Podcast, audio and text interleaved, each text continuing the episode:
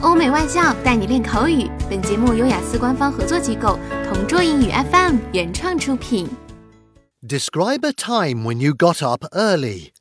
You should say when it was, what you did, why you got up early, and how you felt about it. I'm not a fan of getting up early. However, let me talk about an experience when I was scheduled for a flight bound to my hometown. You see, at that time I got no choice but to be an early bird. It happened a few weeks ago, and the worst part is it was on a weekday. Naturally, I had to beat the morning rush since my flight time was at 10 o'clock, and I even had to commute in order to get to my destination.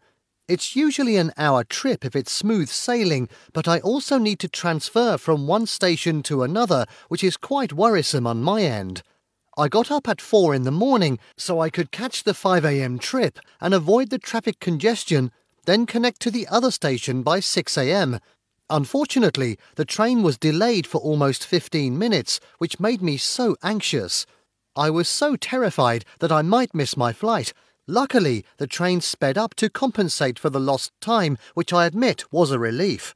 I got to the airport in time and checked in my baggage.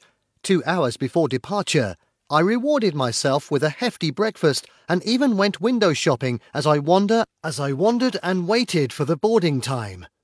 OK，以上就是今天口语话题的全部内容。想要免费获得雅思口语完整题库的小伙伴，快来关注微信公众号“同桌雅思英语”，回复关键词“口语题库”就可以啦。